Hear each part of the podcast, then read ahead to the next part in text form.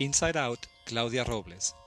Esta presentación trata la materialización de los pensamientos y sentimientos del músico. En la obra, la imaginación se transforma en un elemento del espacio. El escenario es el lugar en que aparece lo invisible. Yasuo Hashi dice que los actores se orientan hacia nuestros sentidos, nuestros cuerpos y nuestro subconsciente, y no hacia nuestro intelecto. Su actuación intenta presentar el mundo invisible. Una enorme imagen proyectada, con sonido en estéreo, crea un espacio inmersivo.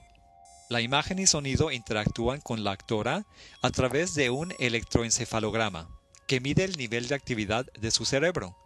Los datos son transmitidos a una computadora, la cual crea nuevos sonidos e imágenes de los datos del cerebro.